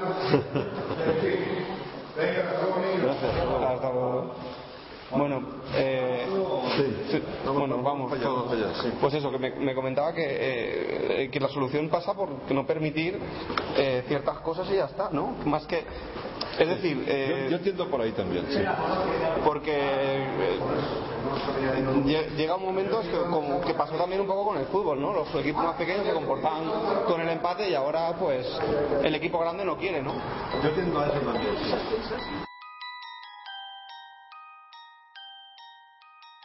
Muchas gracias a todos por haber estado aquí con nosotros en doble jaque, una hora y media larga, escuchando al bueno de Amador Cuesta, al bueno de Leoncho. Eh, no queremos cerrar este programa sin citaros para mañana, sin citaros para mañana al programa de Ajedrez Profano, un programa que emite se emite en jaque continuo y que, y que elabora y confecciona el bueno de Juan Represa, desde Galicia. En ese programa mañana podremos escuchar algo muy importante y es que el reciente campeón de España de ciegos murió tres días después de coronarse campeón de España. Ha sido, digamos, campeón por muy breve espacio de tiempo. Nuestro pésame, nuestro sentido pésame hacia todos los ajedrecistas ciegos, que hacemos extensible también hacia todas sus familias. De todos modos, hoy no va a ser menos. Vamos a cerrar nuestra emisión con nuestro grito de guerra habitual por todo el amor que profesamos hacia este noble, este noble juego, este noble arte y esta noble representación de la cultura como es el ajedrez. Así es que, como siempre, un, dos, tres, ¡viva el ajedrez! ¡Viva!